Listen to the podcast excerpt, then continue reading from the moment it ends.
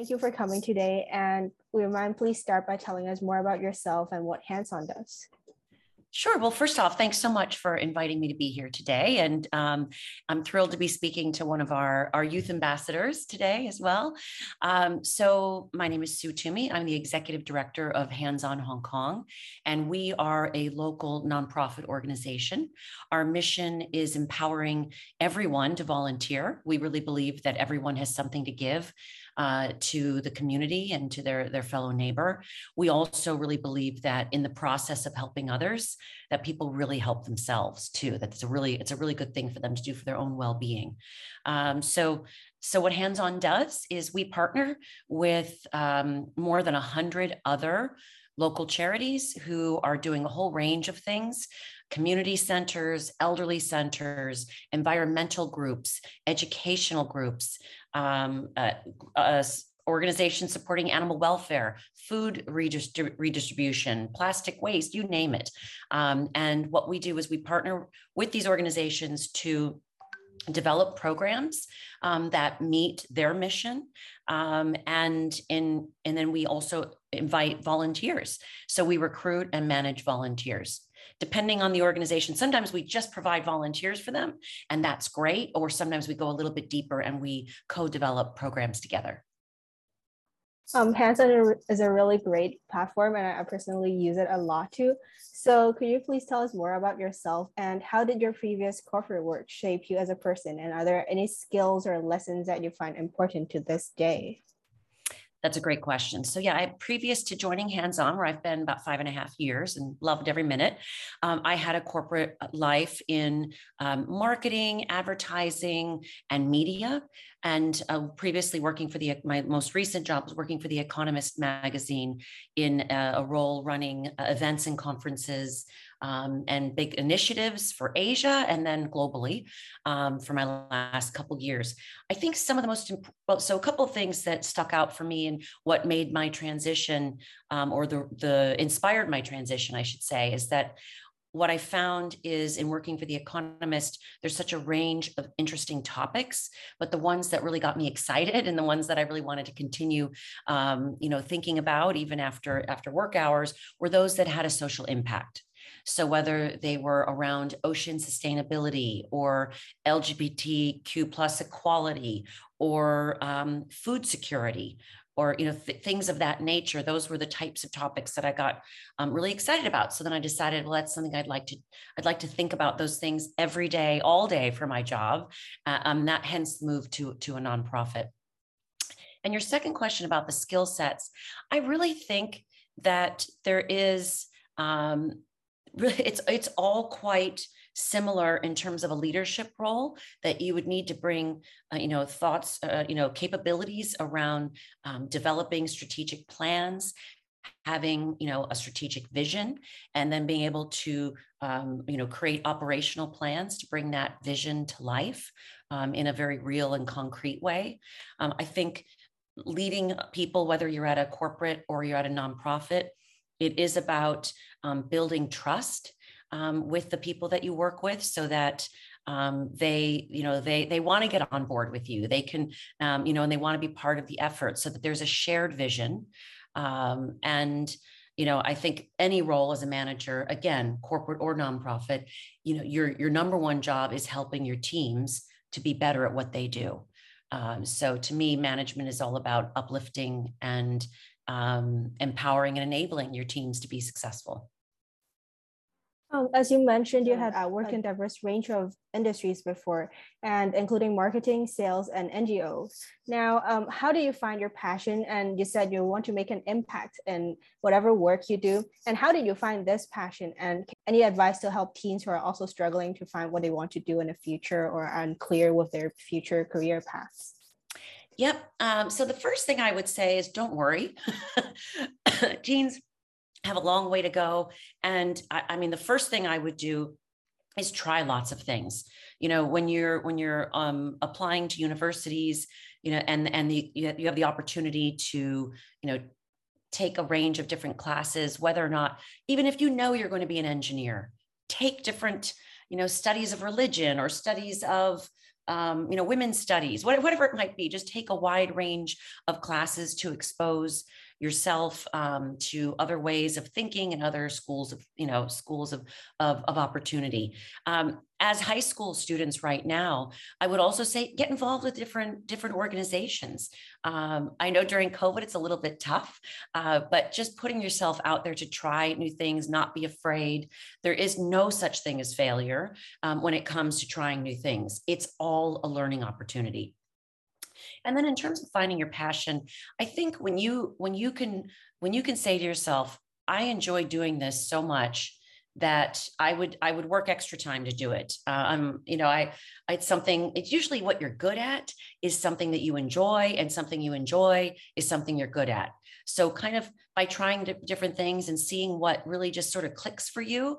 Um, I would also say that to find your passion, it does not mean that you have to you know leave the corporate world and join a nonprofit. You know you can you can have very passionate work um, in any field.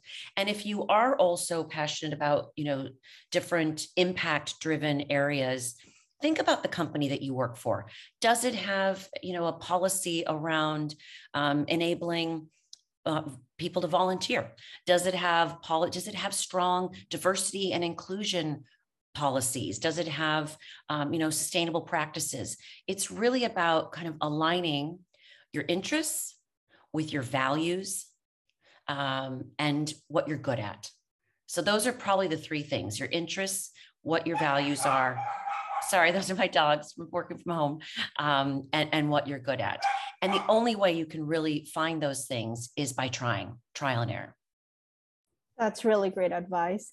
And moving on to your current work, what why do you found HandsOn and was there a particular experience or an inconvenience that make you feel the urge to start this organization? So, yep, sure. So, just to clarify, I didn't actually start it. It was started by our founder, Sean Bernier, in 2007. I was still working at The Economist back then. But there is a really funny, um, kind of serendipitous story behind it, which is that so previously I had worked, I had lived and worked in Chicago many years ago, and I was a volunteer uh, in my 20s with an organization called Chicago Cares. Chicago Cares is one of the 178 affiliates around the world to HandsOn Hong Kong. So I didn't even know there was a HandsOn Hong Kong, you know, um, and I don't even think it had existed at this time, but um, yet. So so when I came to Hong Kong in 2006, I remember thinking, gosh, Hong Kong doesn't have a, a Hong Kong Cares or what, you know, they, they're called different things around the world. And I had actually discussed maybe starting it with a friend of mine. And then not long later, not long after, maybe a couple months later, I had read that HandsOn Hong Kong was started by Sean. And so fast forward 10 years later, when the job became available um, to, to run HandsOn Hong Kong, I thought this is, this has, you know, this has my name on it, something I, I would have wanted to start myself and now I have the opportunity um, to to get to lead. So it was it was quite a full circle moment. Um, so as the executive director, it must have you must have a lot on your plate every day. Um, what does a day look like for you? So uh, uh each day, you know, especially during COVID, I try to add a, I try to get some routine going. Um, you know, normally you'd have your daily commute, and things like that. So um, I try to start my every day with with a walk to clear my head, um, think about you know priorities for the day, um, try to stay mindful.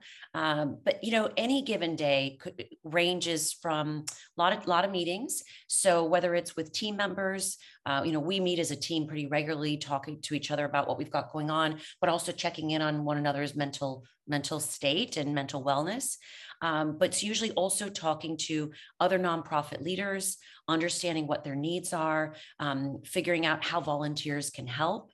Um, quite often, it's talking to corporates and uh, discussing ways that we can engage corporate volunteers, so teams of volunteers from different companies to get involved in um, different needs that there are in the community. And, and so HandsOn does, in, in the same way that we have our calendar that's available to the public, we also create programs for companies to join so that they can, um, you know, get a taste for different volunteering opportunities and, and hopefully make it a part of their regular practice. So certainly, um, speaking to companies as well, often speaking to schools and um, youth groups and universities.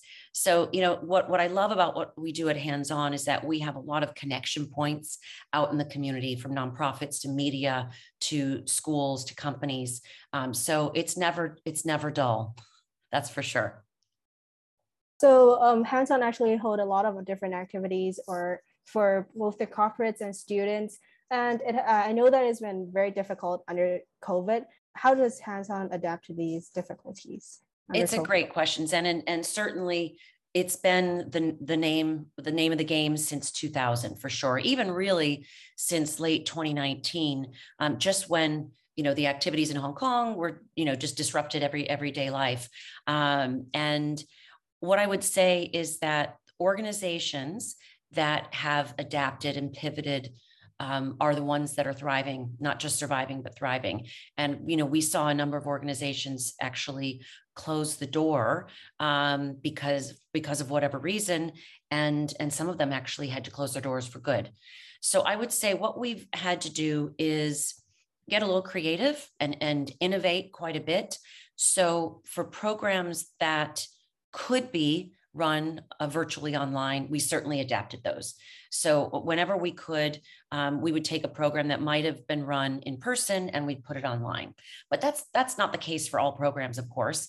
Um, things like food delivery and care packages to low income families or an isolated elderly person or someone suffering from a chronic illness who can't leave their house but need to get food um, you know you can't do that virtually. That that physically has to happen. So you know volunteers have thankfully been really resilient and they've come along the ride with us. So we just continually um, evolve our health and safety requirements um, along the way. You know, in in 2020, it was about masks and hand washing. In 2022, it's about vaccinations and showing negative, you know, rapid tests and things like that. So so that we can ensure that the safety um, is maintained for our volunteers, of course, um, but also for um, our nonprofit partners and the people that we're serving. Um, so it's it is about being flexible, um, adapting, and and and trying to just communicate to people that the needs are greater than ever. So if they can adapt with us, um, that that really really helps, and we can continue to meet the needs of the community. Being flexible and creative under these difficult times is really important for any for organizations. Sure. And well, moving on to your personal beliefs, what does volunteering mean to you on a personal level? On a personal level, this might sound a little bit odd, but I eventually see the word volunteering um, becoming not relevant. What I really think it means is engaging, engaging, bringing something of yourself to the community, to a, issue you're passionate about, to another person, and having an exchange. So we really we we don't per, I personally believe this, but I also believe that it aligns with the values we have at HandsOn. That we don't want to see um, volunteering as a one way, uh, as just sort of a, a one way transaction. We w- really want to see volunteering as a meaningful engagement between people. Um, that there is equity in the exchange. That everyone has something to give and everyone has something to receive. So I think equitable exchange is what it really means to me. And lastly, what is a model you live by or any messages you want to spread to those listening to this podcast? I think a, a motto that I have lived by for uh, for many years, and this was actually even before COVID, but I but I think it's maybe even stronger now, is just continue looking forward, you know, and and, and stay focused on um, be present in the moment, but keep your direction looking forward. You know, I everyone loves to reminisce and look back in the past. And of course, I don't I don't mean don't reminisce and don't be nostalgic and appreciate the past and people who have come before you and all of that.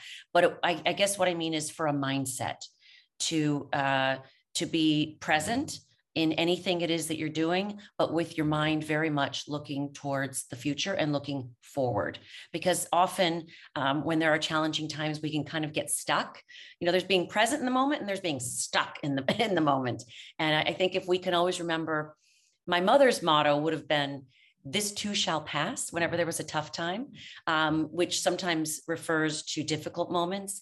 I think if we just put that even forward and say, you know, flip that on its head more positively and just say, you know, we will continue to move forward, um, then um, then the, there's always something to look forward to.